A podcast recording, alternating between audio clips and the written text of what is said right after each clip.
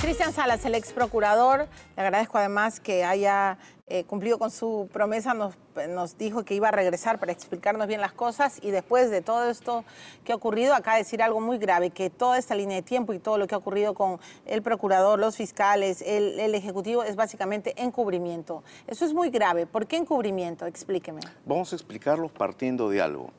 Eh, para darle legitimidad a la opinión que vamos a vertir, lo que dijimos hace unos días. No soy abogado de ningún procesado por el caso Odebrecht. Es decir, no me interesa tumbarme un acuerdo de colaboración eficaz para beneficiar a mis patrocinados. No, no soy abogado de ninguno.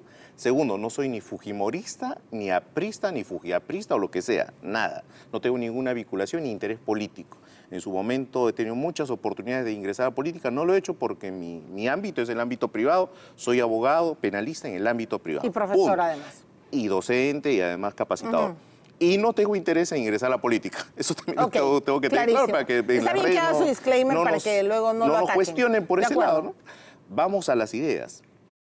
Cuestionamos todo lo que está ocurriendo desde hace varios años ya. Desde fines de 2016 en que explotó el caso aquí en el Perú, cuestionamos el hecho de negociar con una empresa. No porque la empresa haya sido empleada para cometer diversos delitos graves de corrupción, sino porque en su momento la ley no lo permitía el proceso especial de colaboración eficaz te permitía negociar con una persona que habría cometido delitos, persona natural, no con cabecillas, no con líderes, porque la razón de ser de la colaboración no es esa. Uh -huh. La idea es ir de abajo hacia arriba y destruir toda una organización criminal. ¿Cuándo, ¿Cuándo, se empieza a negociar, a, a, tener como colaborador eficaz a una empresa? ¿Cuándo se cambia la ley? Se cambia después de, eh, en la modificación al decreto de urgencia 3-2017, que regulaba el tema de la eh, inmovilización de todos los capitales para que no sean vendidos y no sean eh, sacados al extranjero. Sin permiso del Estado. Así es, ahí. Ese es el decreto 003 de Kuczynski. El 3-2017 del gobierno de Kuczynski. Uh -huh. En el mismo gobierno de Pedro Pablo Kuczynski, a través de diversas legislaciones, se ingresan modificaciones a ese decreto de urgencia y lo que se establece en normas que regulaban reparaciones civiles, tratamiento de la empresa, se modifica el Código Procesal Penal el Código Procesal Penal. Y en esa modificación se establece recién la posibilidad de negociar este, colaboración eficaz con personas jurídicas, se establece la posibilidad de negociar con los cabecillas líderes de organizaciones criminales, que era una ley orientada directamente a este caso. ¿Fue una ley con nombre propio? Así es. O sea, ¿fue una ley orientada para Odebrecht? Y lo que me extraña es que el Congreso aquel entonces no haya tenido o la decisión o la valentía de plantear la inconstitucionalidad de la ley. Ninguno lo planteó. Ninguno lo hizo. Pero a ver, lo, yo, yo me acuerdo de esos tiempos y recuerdo mucho cuando decían que con el decreto 003 eh, Odebrecht se tenía que ir del Perú, no iba a poder negociar nada, es más, ni siquiera podía vender sus activos sin permiso del Estado y que después de esa, de esa decisión del Ejecutivo, Odebrecht le tira en bandeja de oro la cabeza de Kuczynski a Bartra, a la comisión. Y que el cambio en, en, en, la ley fue justamente para buscar la verdad. ¿Qué piensa usted? Eh, no, la verdad no es una verdad a media jamás, jamás. La verdad es total. Y en estos casos, ¿cuál es la verdad? No surge del Perú, surge del extranjero. La verdad es que aquí hubo una organización de varias empresas brasileras, entre ellas Odebrecht, que a través de un plan muy bien organizado, orquestado, en diversos periodos de gobierno, en diversos países, lo que hicieron fue capturar a las esferas de poder más alto, presidentes, ministros, congresos, uh -huh. ¿para qué? Para adecuar normativa, adecuar leyes.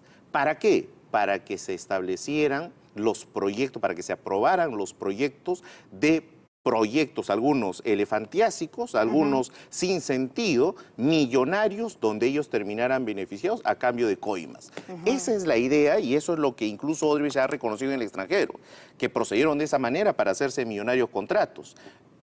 Acá, la verdad que se nos está tratando de hacer creer es que algunos políticos o funcionarios públicos peruanos fueron los que buscaron a Odebrecht los que se acercaron a Odebrecht, los que lo buscaron, los que lo citaron. Y eso es mentira. Y eso obviamente jamás se va a poder probar porque eso es mentira. Pero además, Así no funcionó eso. Pero además, doctor Salas, quizá eh, sí se pueda probar lo que usted está diciendo en los relatos de Barata.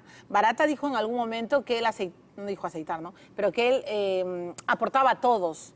Porque a todos, ¿ah? Eh, el diablo, el, eh, eh, incluso... Izquierda, centro, derecha. Exacto, porque él luego quería sacar ventajas. O sea, es correcto lo que usted está diciendo. Odebrecht se acercaba. Así es. Ya, pero a mí me preocupa, y usted ha sido procurador, me preocupa lo que ha pasado, me preocupa que se esté pasando por agua tibia y que Ceballos hoy día tenga la cara de decirnos que la renuncia de Revilla o, el despido, como quieran llamarlo ellos, y la renuncia de Liu no obedece pues a Odebrecht, ¿no? Que todo, que esta reunión es normal. O sea, no entiendo, ¿no se supone que hay un departamento de controversias internacionales en el Estado del Perú? Claro, eh, como ciudadano uno que siente, como ciudadano informado, uno que siente que te están mintiendo de manera descarada, o sea, sin respetarte mínimamente, te lanzan ese tipo de mentiras para tratar de calmar la crisis, porque eso que está viviendo hoy el Ejecutivo es una clara crisis. ¿Derivada de qué? Del tema Odebrecht, directamente. Y llama porosamente la atención que los ministros salga a decir, no, yo no sabía que, eh, eh, quiénes eran los representantes de Odebrecht, de que la reunión era sobre este tema, llama la atención. Ahora... ¿Es posible que la ministra de Justicia no supiera ni siquiera quién era el representante de Odebrecht? Un ministro de Justicia que no sepa o no esté enterado mínimamente de las circunstancias de un caso tan grave, grande y con repercusiones políticas de tremenda dimensión como este, de verdad no merecería ser ministro. Es imposible. Lo otro, lo que te quería comentar, Aquí, en, solo en este tema de la famosa reunión del procurador con el ministro Liu, con Odebrecht, eh, la ley en, el, en junio del 2017 se emite una ley, una ley que crea una comisión especial de solución de controversias internacionales vinculadas a empresas nacionales o internacionales, vinculadas a concesiones, a grandes proyectos. Y en esa ley, artículo 7, te doy la, ley para que, para que tengamos el dato claro, ley 28933, artículo 7, lo que se dice es, esta ley está destinada a resolver los problemas a través de esta comisión en la fase de negociación directa, trato directo, en la fase arbitral o de conciliación. En este momento, según lo que nos dice el procurador, había un interés de buscar negociar el tema del plazo para la interposición de la demanda. Bueno, yo, procurador, le digo, alto, hay un canal para eso. O sea, hay una comisión especial, así es.